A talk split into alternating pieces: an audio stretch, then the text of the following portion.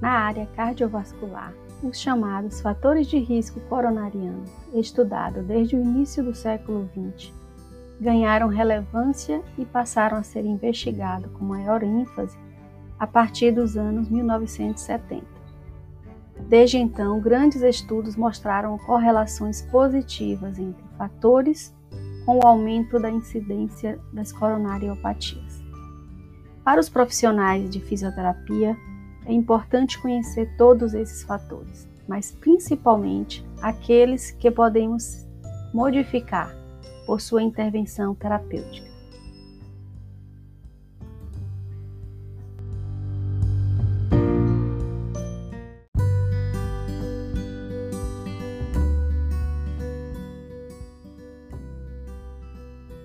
No episódio de hoje, nós vamos conhecer um pouco mais sobre esses fatores de risco para desenvolvimento da coronariopatia.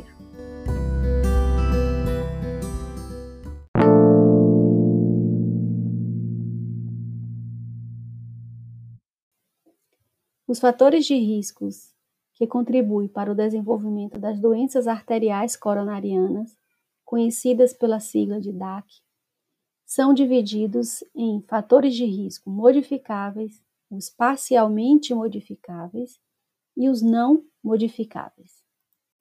Os fatores de risco modificáveis são aqueles que podem ser controlados com medicação, prática de exercícios físicos regulares, e modificação de hábitos alimentares e dietas.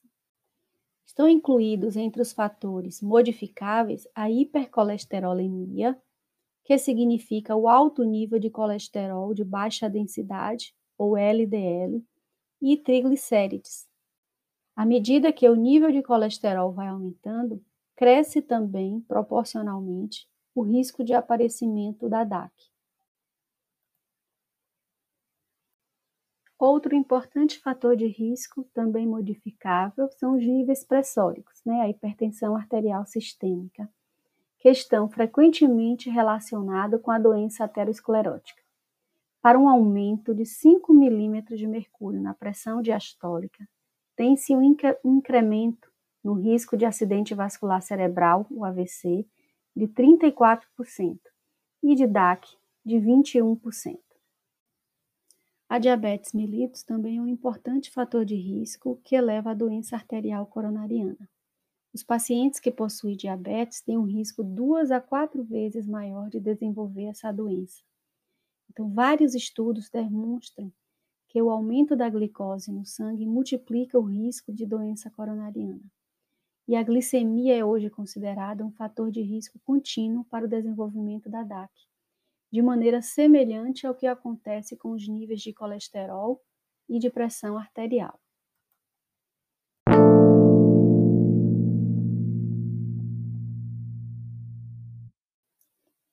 Dentre os fatores de risco modificáveis, o tabagismo é o único considerado totalmente modificável.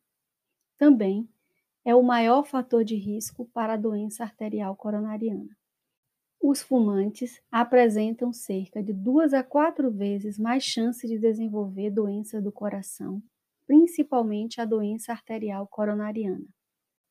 Dentre alguns efeitos do fumo estão as alterações das lipoproteínas, porque ele provoca uma diminuição do HDL, aumento da frequência cardíaca e da pressão arterial, e um incremento na agregação plaquetária aumento também no fibrinogênio e disfunção endotelial.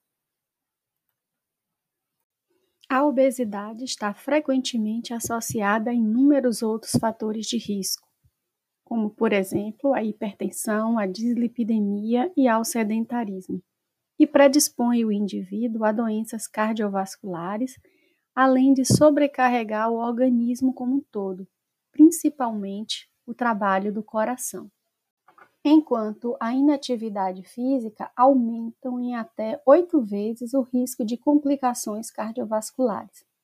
Sendo assim, o exercício físico rotineiro, de forma regular, por si só já diminui bastante esse risco cardíaco. A atividade física rotineira e contínua ajuda a prevenir doenças cardiovasculares, bem como a diminuir o peso corporal e o colesterol sanguíneo, além de contribuir para regular a glicemia, entre outros benefícios. Dentre os fatores de risco parcialmente modificáveis está a taxa do HDL, ou lipoproteína de alta densidade, também conhecida como colesterol bom. Então, ele, os valores normais ou elevados de HDL irá agir como uma prevenção secundária, pois a ação do HDL é contrária do LDL. Né? Então, ele faz a remoção da gordura localizada na placa de ateroma, trazendo de volta para o fígado.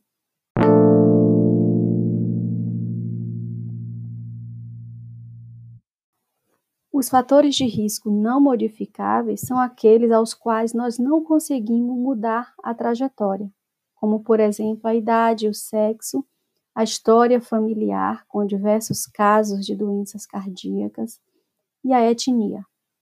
Cabe a todos os profissionais que lidam com o paciente cardíaco, e especialmente ao fisioterapeuta, acompanhar essas alterações nos fatores de risco que podem ser modificáveis, tanto parcialmente como totalmente, para que o paciente tenha bons resultados e bons prognósticos.